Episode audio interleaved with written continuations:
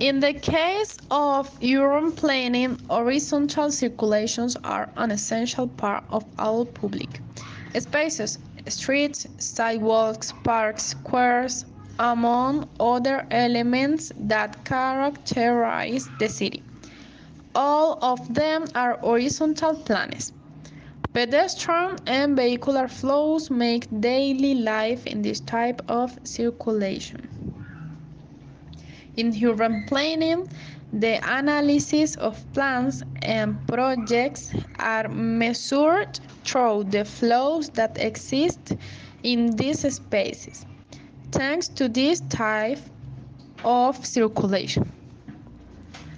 A clear case in Venezuela regarding horizontal circulation with vehicular flow is the case of the Francisco Fajardo Highway. In the case of pedestrian flow, a clear example in Caracas would be the Sabana Grande Boulevard.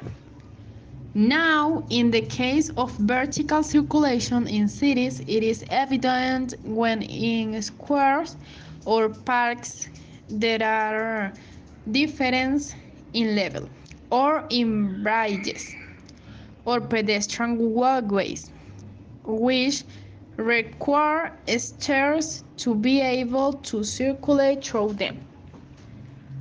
A case in point in Caracas, Venezuela would be the San Agustin Bridge, which is pedestrian.